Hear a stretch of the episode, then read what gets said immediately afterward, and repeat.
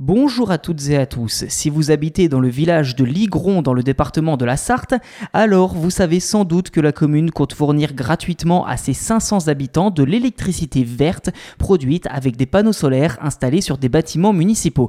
Pour ceux qui n'habitent pas à Ligron, soit la majorité des auditeurs de ce podcast, voilà ce qu'il faut savoir sur cette initiative qui pourrait pourquoi pas se répandre un peu plus dans le pays si le tout s'avère concluant.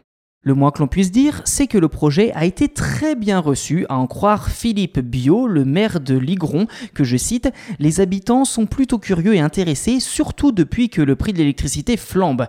Quand ils voient leur facture, ils me demandent quand est-ce que vous faites votre projet? Fin de citation. Concrètement, c'est grâce aux toitures parfaitement bien exposées de l'école et de l'atelier communal que l'idée de produire de l'électricité solaire a vu le jour dans la commune.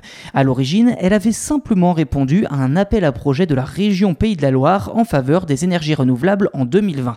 Je cite à nouveau le maire, on s'est dit que notre commune ne consommerait que très peu de l'électricité produite et on a voulu associer la population. Plutôt que de la revendre, on préfère la faire consommer par les habitants. Fin de citation.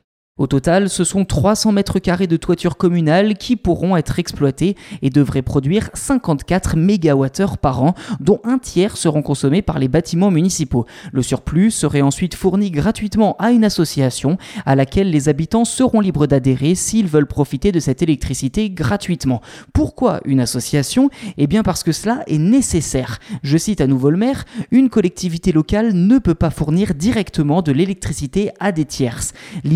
Aussi d'amener la population à réfléchir sur comment ils peuvent diminuer leur consommation. Fin de citation.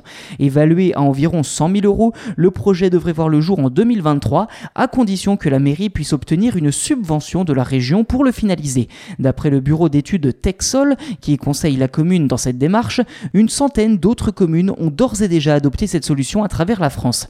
Je cite, c'est un nouveau modèle décentralisé de partage et de valorisation de l'électricité renouvelable. C'est une histoire qui commence et qui n'est pas prête de s'arrêter. Fin de citation.